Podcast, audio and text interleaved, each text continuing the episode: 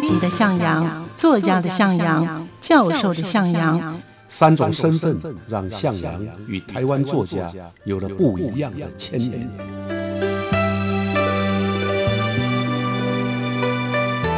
听向阳与徐凡谈他的作家朋友们在写作这条路上，生命与创作如何交织出最灿烂的光芒。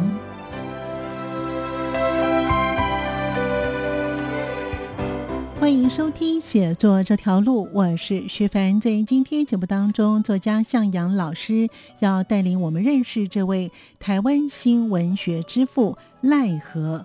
他是一九三零年代台湾新文学运动的领航者，所以被称为台湾新文学之父。有什么样的原因呢？我们待会在节目当中听向老师与我们分享。欢迎收听。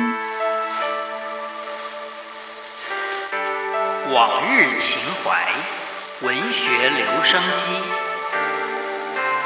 又是散文，又是诗，又是小说，啊，所以就使得他开始成为台湾文坛受到瞩目的作家。可是奈何一生没有使用过日文写作，他用的是汉文，所以他就塑造成了一九二零之后。台湾新文学运动里面的一种啊新的语法跟语体，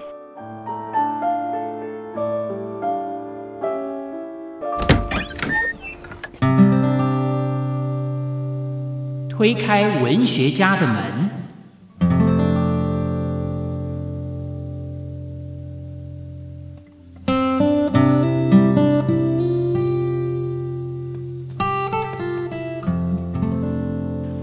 收听写作这条路，我是徐凡，哎，我是向阳。今天的向阳老师呢，要让我们认识呢这位台湾新文学之父赖和。哎，我想呢，许多人都听过，因为他有一个呃，就是文学奖赖和文学奖哦。所以呢，我们来了解一下赖和这位作家呢，他为什么叫做新文学之父呢？我们赶快请向老师跟我们听众朋友一起来分享。老师，赖和他的一个出身，是不是可以先跟我们听众朋友分享一下呢？好，啊，奈何啊，在台湾文学史上呢，啊，他是被尊称为台湾新文学之父。嗯，他的本名叫奈何，啊，另外也有一些笔名啊，比如说懒云、釜山、安都生、走街仙、招给仙。啊，他是诗人，也是小说家。哦，同时是台湾新文学运动的一个先觉者。嗯，啊，他曾经啊，在呃日本统治年代。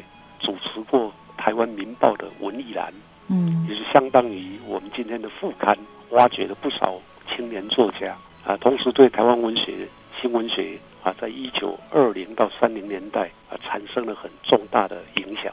他是一八九四年出生的，嗯，所以算起来离现在啊，已经有一百多年了。是的。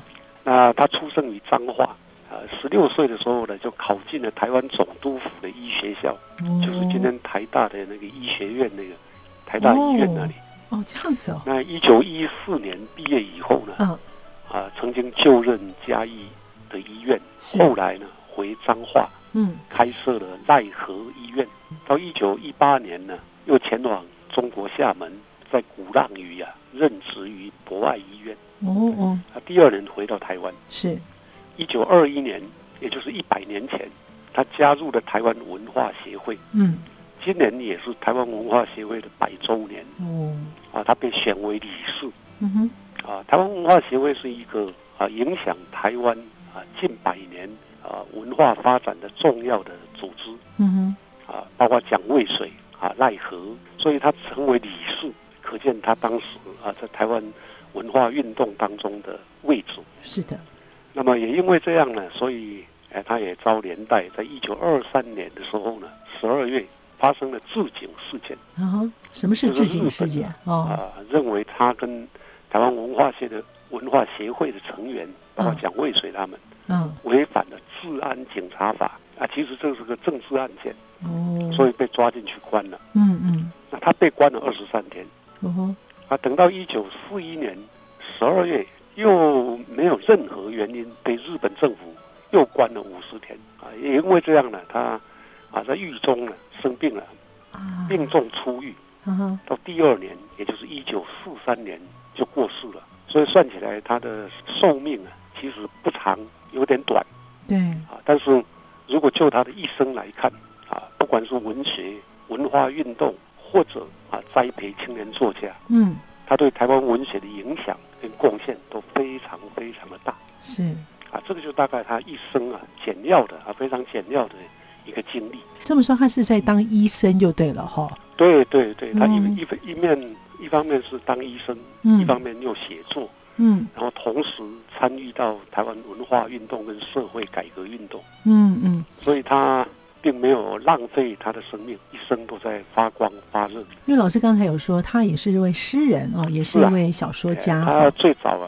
年轻的时候嗯啊，就是儿童时期啊，就接受了中国古典语文的教育，对，所以他很娴熟写旧体诗文。哦，啊，那后来开始写小说了，啊，写新诗了，都是在加入文化协会之后。他最早发表的一篇散文啊，叫做《无题》，这是新式的，就是新文学的散文。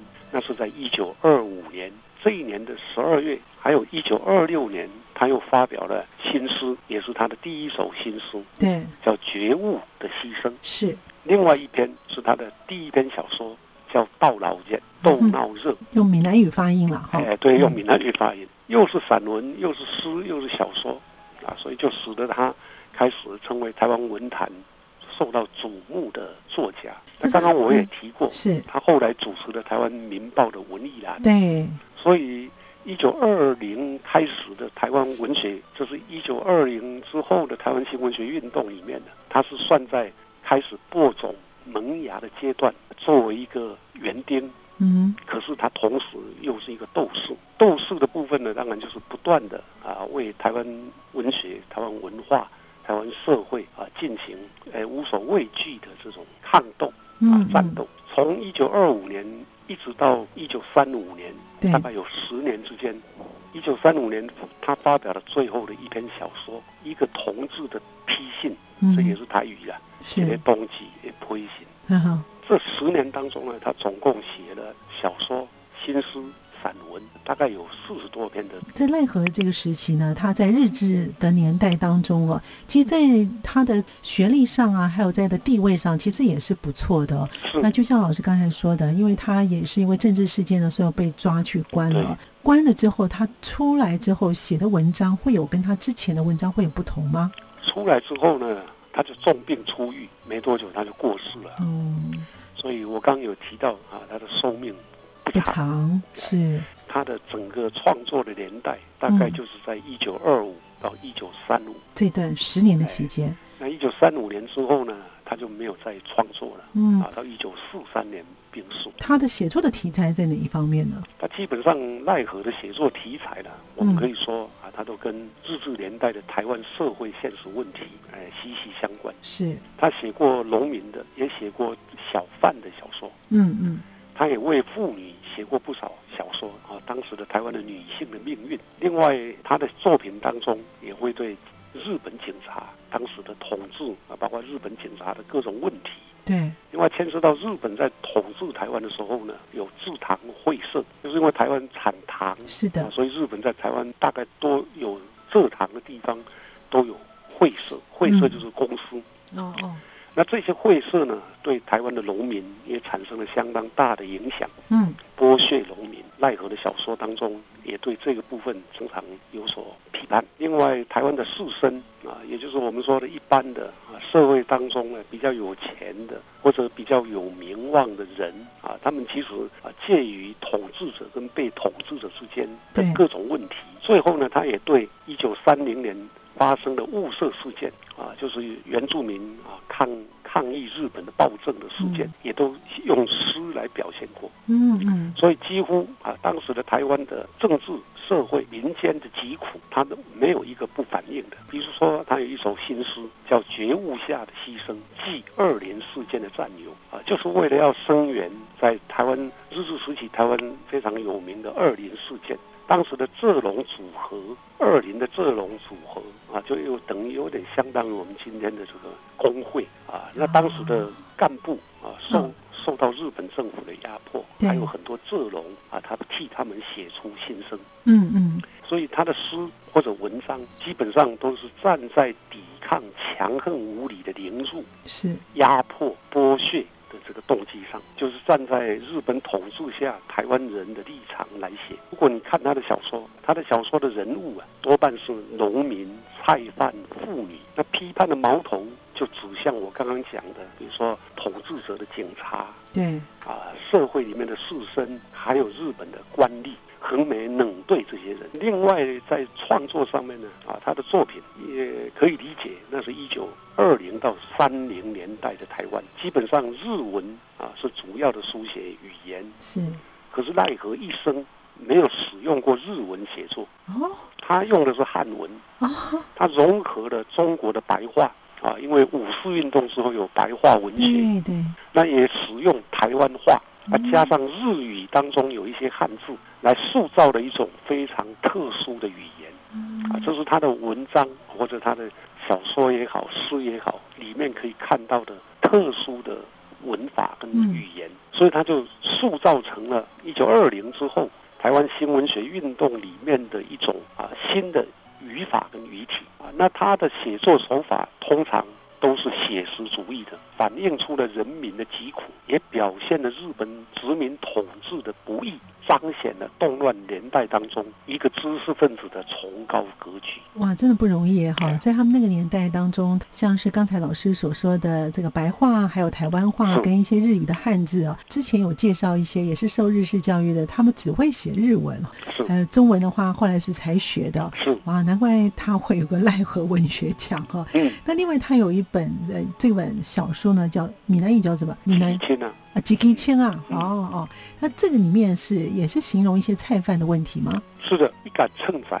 以前呢，嗯，啊，是奈何的名作，其实篇幅不是很长，对，可以说就是短篇小说。它的里面的主角叫秦德参，其实这是台语，他闽南语，用了一个谐音嗯，“金就惨”嘛，就是真的真的很惨，啊，就是很惨的人，他用了这个谐音。那他把这个菜贩描述的他的人生，包括他的工作，描述的非常的令人动容。是，这个秦德参呢，因为被一个喜欢欺压百姓的巡查嗯，无理刁难，最后呢，舍命跟恶警一拼，与辱皆亡啊！小说一开头是描述秦德参因为制糖会社啊剥削农民，所以他租不到田地啊，田地都被制糖会社占有了，他要租也租不到，所以呢，没有土地，他只好转菜农，就是去卖菜。那为了卖菜呢，他妻子就向娘家的嫂子借了金花、金灰了哈。然后金属对去典当，哦，当成资本，然后又跟邻居啊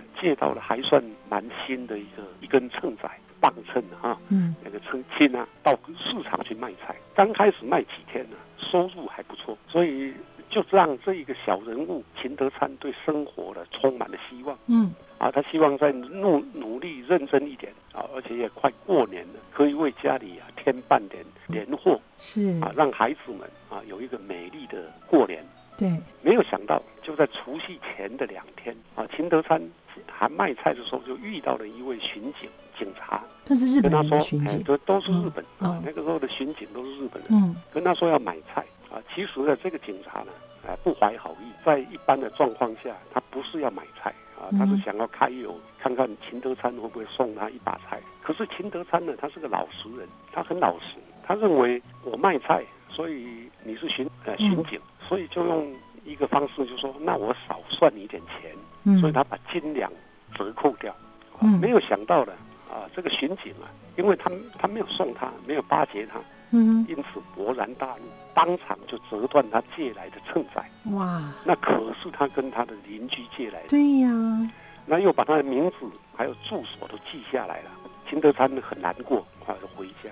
第二天就没有去去卖菜。可是到了除夕清晨，也就是啊，因为刚刚是除夕前两天嘛，对对对，那除夕清晨呢，他又去卖菜了，嗯嗯，却又被那个警察又来找麻啊烦，找到麻烦啊啊，两个人就起了争执，警察就骂秦德昌你是个畜生。那德昌呢跟巡警的争执啊就不断，最后呢被押进了呃衙门。那法官呢判这个秦德昌啊违反这个度量衡的规则，所以罚他三元三块钱的那时候很大吗？啊，这个也算蛮大的，在那个时候。嗯那秦德昌不愿意缴纳罚金，就宁可被关。那他太太呢，焦急的不得了，所以就帮他缴了罚款。那这个时候，秦德昌才被释放回来。是就是这个小说写到这里啊。那最后呢，是描述除夕夜，家家户户都在过除夕了啊，围炉啊。那围炉之后呢，孩子们都睡了，秦德参呢啊，却因为啊这个警察这个事件呢，抱着觉悟，毅然决然的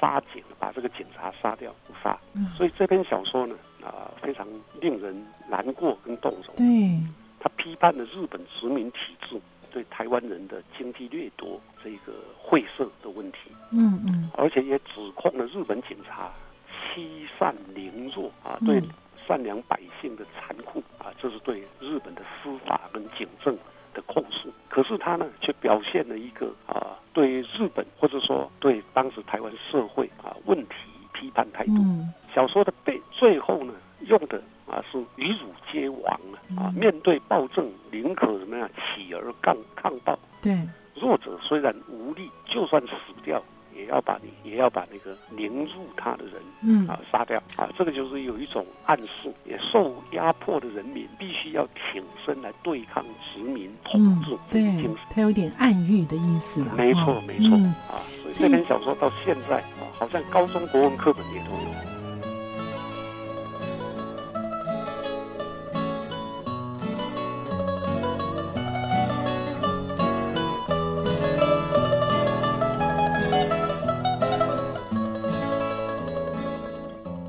欢迎朋友们继续回到节目当中。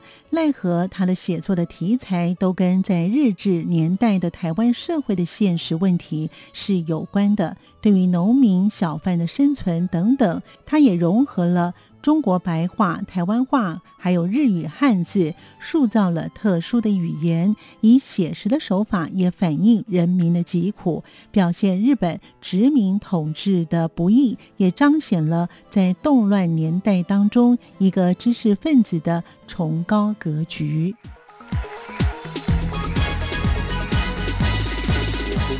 传播跟推动台湾文坛的推手，推动了台湾新文学的传承跟发展。都说啊，他啊具有台湾魂。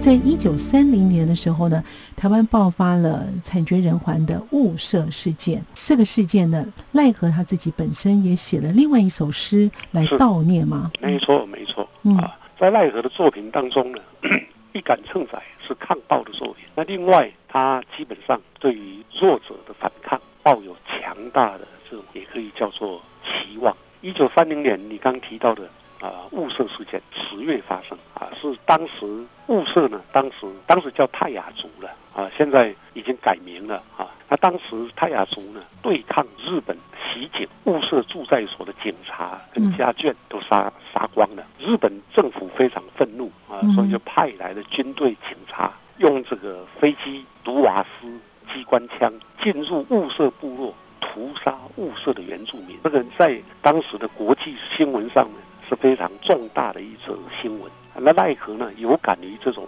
残酷，所以写了一首诗，叫做《南国哀歌》，揭发这些统治日本统治者对待啊这种物色原住民，那他们其实没有武器，没有刀枪是的，啊，结果日本政府是用机瓦斯枪，用机关枪，然后也用飞机过去轰炸。奈何用这首诗来怒责统治者啊。诗里面有一句啊也很重要，他说：“兄弟们，凭这一生，凭我们的双腕，跟他们一拼。”他不止在啊歌颂这些原住民勇敢，同时其实也有暗示台湾人应该站起来跟日本政府拼搏啊的这种呃心意。一般来讲，奈何的文学就是反抗的文学。后来他也因此就建构了台湾新文学的嗯，也可以嗯说台湾的新文学基本上是在写实跟反抗之中前进的。那他另外呢，因为他一直都写的都是一些小贩、一些农民，是都是一边都是当时的寻常百姓的一些的故事啊。他另外的一篇呢，叫做《丰作》，丰富的丰啊，丰作也是在农民的阶级当中发生的事情吗？老师？奈何其他的作品啊，嗯我们刚刚介绍的，除了《一杆秤仔》《南国哀歌》等等之外，他他还有写过一篇短篇小说叫《丰作》，他写的是这一年都丰收了，那农民们非常高兴，嗯，很开准备。欢喜拿奖励金，因为当时的农民啊承租了会社的土地，那照道理会社要给他们奖金的，结果没有想到啊会社呢用磅秤呢磅秤做的手脚，丰收却变成了欠收，差点让农民要去起誓。你本来很高兴，丰收年呢，我们应该除了我们应得的以外，会得到奖金。对，但是会社呢，把磅秤改了，改了以后呢，你所收获的农作物啊就没有办法拿到奖金，嗯，而且没有达到标准，却变成欠收嘛，啊，啊，所以反而要被罚款。嗯另外，他还有一篇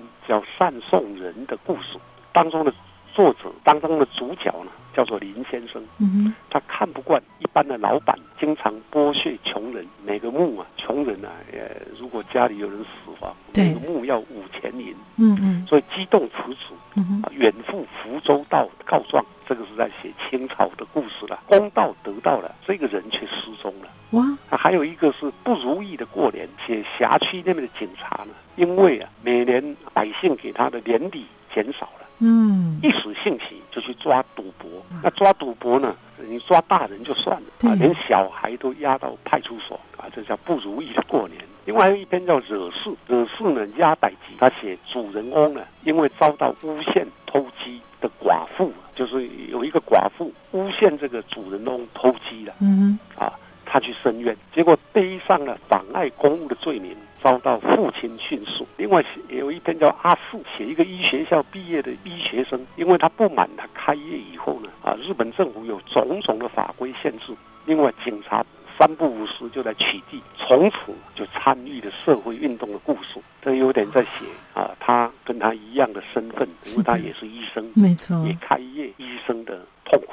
我们从这些作品去看对，啊，奈何基本上啊，就是为人民、为公平、为正义啊抱不平发奋写作啊，一个有良心的作家，在他的年代当中啊，写出了社会共同的可以叫做问题或者悲哀。为什么对啊他会被称为台湾新文学之父？另外一个原因，所以刚才有提到说呢，置景事件，这个置景事件对他影响也是非常大的哈、是这个置景事件是怎么回事呢？当时是怎么样一个状况呢？好，那这个部分就牵涉到我们接下来要谈的是奈何为什么参与了社会运动。奈何是日治时代比较典型的知识分子，这种知识分子呢，因为有感于台湾受到日本的殖民啊，所以积极的想要改变台湾的现状。一九二一年成立的文化协会就是主要的一个团体，几乎当时台湾的知识分子有良心的知识分子大概都参加了文化协会。奈何当然如此，